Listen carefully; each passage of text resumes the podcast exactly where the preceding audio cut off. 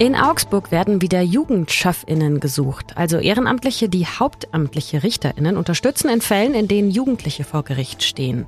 Mehr dazu in dieser Folge. Außerdem schauen wir auf die neuen Kürzungen im Fahrplan der Straßenbahnen und Busse und mit Stefan Lange aus Berlin auf die Rüstungsindustrie. Wenn man guckt, Rüstung, ist das immer so ein bisschen Igitt-Schmuddel. Ich bin Lisa Pausch. Heute ist Mittwoch, der 22. Februar. Guten Morgen. Nachrichtenwecker, der News-Podcast der Augsburger Allgemeinen.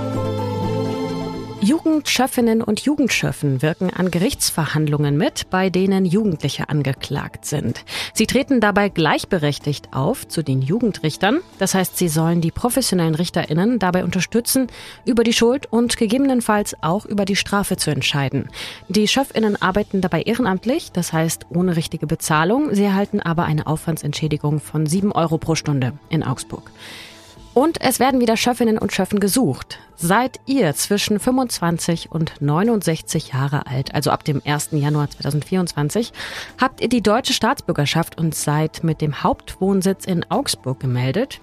Dann wäre das vielleicht was für euch. Super zeitaufwendig ist es auch nicht. Man soll an etwa zwölf Terminen pro Jahr teilnehmen. Ach so, und weil es hier um die JugendchefInnen geht, sollten die Kandidatinnen und Kandidaten erzieherisch befähigt sein, steht in der Ausschreibung, und in der Jugenderziehung erfahren. Und sie sollten das Amt für etwa fünf Jahre bekleiden. Bewerben könnt ihr euch bis Ende März. Dafür gibt es ein Formular auf augsburg.de-jugendschöffenamt mit UE. Den Link dazu findet ihr auch in den Show Notes. Wie geht's dann weiter? Das Amt für Kinder, Jugend und Familie sucht aus den Bewerbungen geeignete Kandidatinnen aus und erstellt dann eine Liste. Gewählt werden die Schöffinnen dann von einem Wahlausschuss des Amtsgerichts. Und nicht nur das Jugendgericht sucht Schöffinnen und Schöffen, sondern auch das Bürgeramt. Da ist die Bewerbungsfrist ein bisschen früher, nämlich am 24. März. Der Fahrplan für Busse und Straßenbahnen wird in Augsburg noch weiter zusammengestrichen. Schon im Herbst hatte es ja Einschnitte gegeben am frühen Abend. Jetzt soll auch tagsüber weniger oft gefahren werden. Und das in zwei Stufen. Einmal wird zum Ende des Monats, also jetzt Ende Februar, gekürzt und dann nochmal im März. Das heißt, der vollständige Fahrplan gilt dann nur noch am Morgen. Der Grund, es mangelt, wie an so vielen Stellen, an Personal. 20 der insgesamt 500 Stellen sind nicht besetzt. Klingt erstmal nicht so viel, aber hinzu kommt die hohe Zahl an Krankmeldungen. Etwa 20 Prozent der Beschäftigten sind nämlich gerade krank gemeldet und können nicht ersetzt werden. Dazu kommt auch der Ersatzverkehr mit Bussen, der bei den ganzen Baustellen nötig wird, die in den nächsten Monaten in Augsburg anstehen. Was heißt das also jetzt für euch? Ganz konkret müsst ihr euch ab dem kommenden Montag, ab dem 27. Februar darauf einstellen, dass die Straßenbahn und die Busse nicht mehr ab halb neun Uhr abends, sondern schon ab sieben Uhr abends auf den Abendmodus umspringen. Das heißt, dass sie nur noch alle 15 Minuten kommen, also die Straßenbahn, und die Busse nur noch alle 30 Minuten. Außerdem ändern sich bei der Linie 22 und 23 für Haberau und Hammerschmiede die Abfahrtszeiten und ab dem 20. März werden die Einschnitte dann nochmal tiefer. Dann fahren ab halb neun Uhr morgens die Busse nicht mehr alle 15, sondern nur noch alle 20 Minuten. Nur im Schülerinnenverkehr rund um Mittag kommen noch mehr Busse zum Einsatz. Und sonntags fahren alle Busse dann nicht mehr jede Viertel, sondern nur noch jede halbe Stunde. Ausnahmen gibt es für die viel genutzten Linien 32 und 41. Die Straßenbahnen fahren sonntags weiter wie bisher im 7,5 Minuten Takt. Nur in den Oster- und Pfingstferien gilt für die Tram der 10 Minuten und für die Busse der 20 Minuten Takt. Dass diese Entscheidung einiges an Unmut auch im Stadtrat und auch im Fahrgastverband Pro Bahn auslöst, ist nicht wirklich überraschend.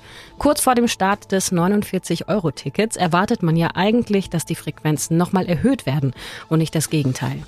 Proban spricht von einer falschen Richtung, die da in Augsburg eingeschlagen wird und von einem Widerspruch. Einerseits ist die Verkehrswende das große Ziel, auf der anderen Seite werden aber die Preise für den Nahverkehr immer höher. Zuletzt sind sie ja in Augsburg im Januar gestiegen und das Angebot wird weiter zusammengestrichen. Bei den Stadtwerken hofft man auf jeden Fall, die Einschränkungen schon im Herbst wieder zurücknehmen zu können. Die Stadtwerke wollen jetzt auf Mitarbeiterinnensuche gehen, und zwar mit einem Rekrutierungsbus, der ab März auf dem Königsplatz stehen soll.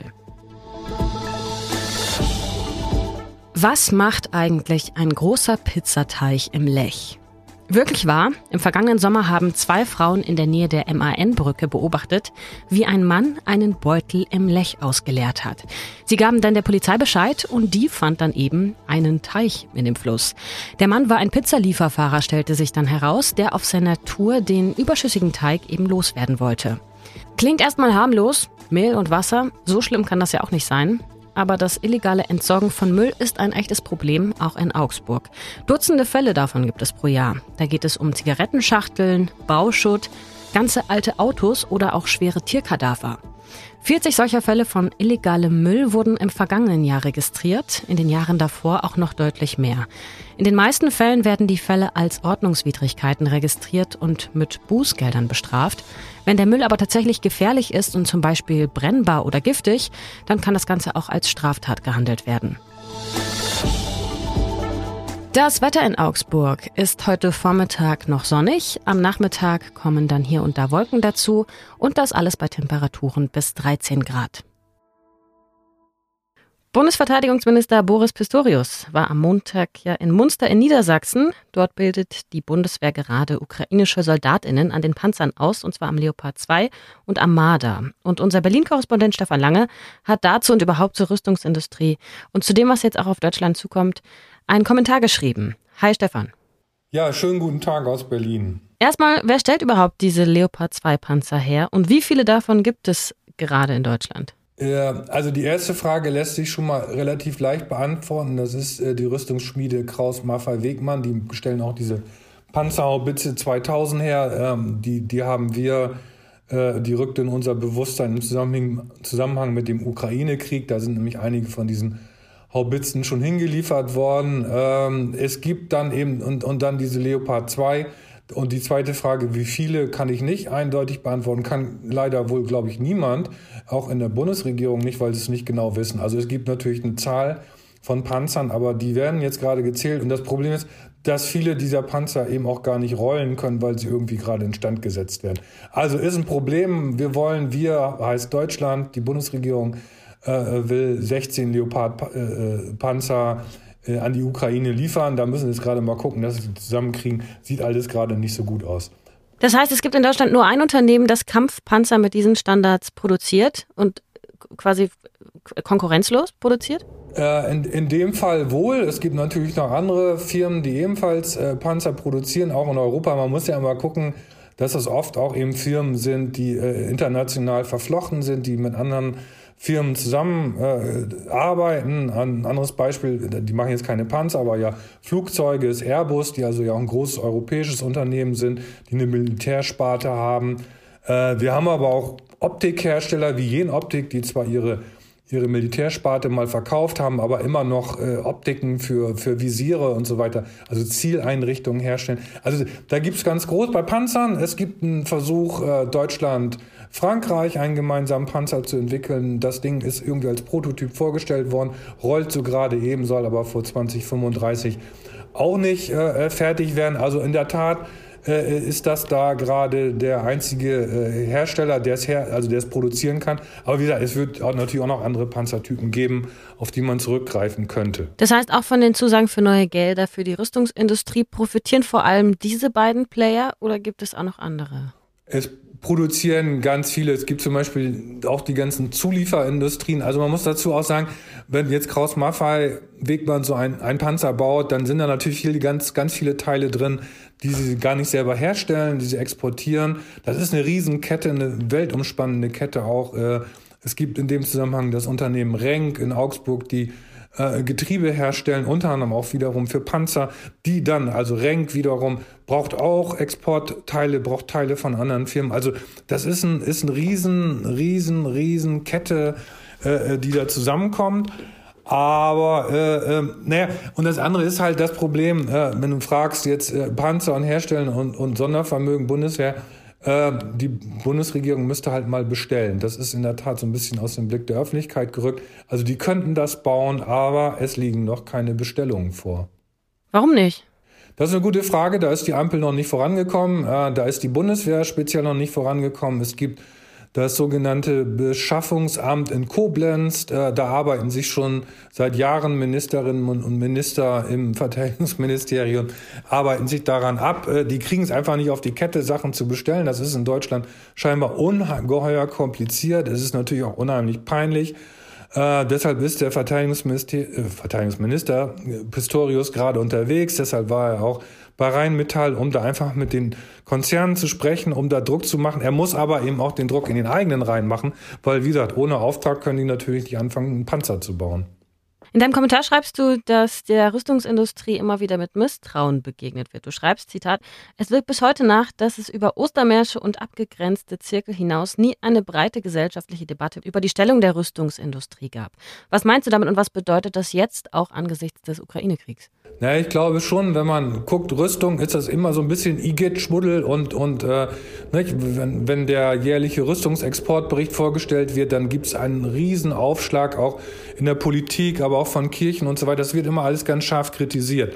Äh, das hängt, glaube ich, so ein bisschen mit der historischen Entwicklung zusammen, weil es diese Debatte nie gab, die wir nach, also die über die Stellung der, der Rüstungsindustrie in Deutschland, also ne, was machen die eigentlich, wofür brauchen sie, wollen wir sie, wollen wir sie nicht? Wir haben uns ja irgendwann mal entschieden, wir wollen sie. Jetzt gibt es die Zeitenwende, es gibt den Bedarf an mehr Panzern, es gibt, Deutschland stellt sich gerade militärisch wieder ganz anders auf. Wir hatten drei Jahrzehnte Ruhe.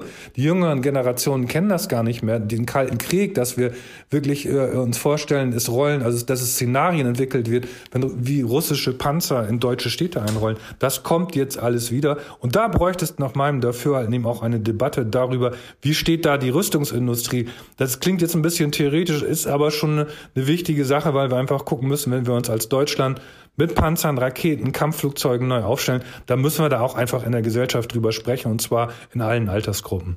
Und in welchem Format denn? Was, wo, wie kann sowas aussehen? Ich glaube, das ist eine Debatte, die man wie üblich, die kann man in, in sozialen Medien führen, die müsste natürlich in der Politik angestoßen werden. Kirchen stoßen diese Debatte auch schon länger an. Ich glaube aber auch, äh, ich bin ja jetzt schon, schon etwas über 30, aber in meiner Studierenzeit war das zum Beispiel auch ein Thema äh, an, den, an den Universitäten und Fachhochschulen. Da haben sich die Studierenden über solche Themen ausgetauscht, sind vielleicht auch deswegen auf die Straße gegangen. Das sind ja Sachen, die wir gerade im Moment gar nicht haben. Also da, da gibt es viele Möglichkeiten, die Debatte zu führen und ich glaube, es ist echt an der Zeit. Danke, Stefan, und Grüße nach Berlin. Ja, bitte und tschüss.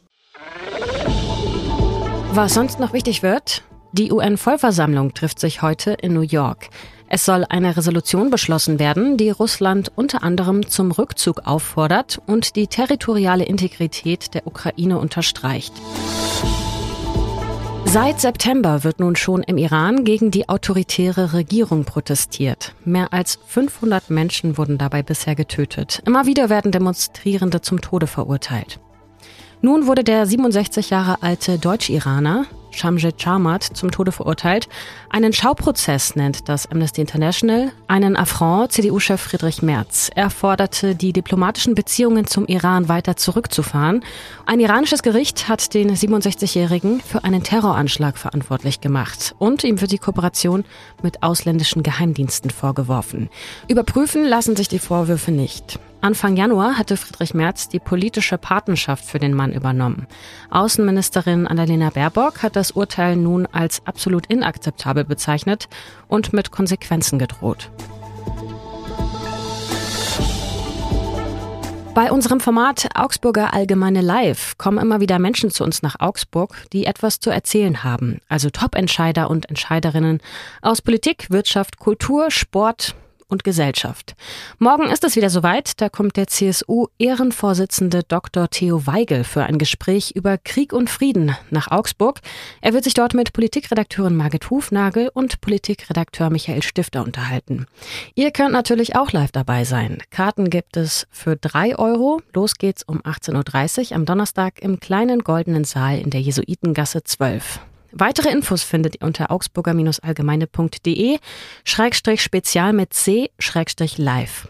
Den Link packe ich euch wie immer auch mit in die Show Notes. Ich bin Lisa Pausch und damit raus für heute. Danke euch fürs Zuhören, sage wie immer Tschüss, Baba, bis bald und Ahoi. Nachrichtenwecker ist ein Podcast der Augsburger Allgemeinen. Alles, was in Augsburg wichtig ist, findet ihr auch in den Show Notes und auf augsburger-allgemeine.de.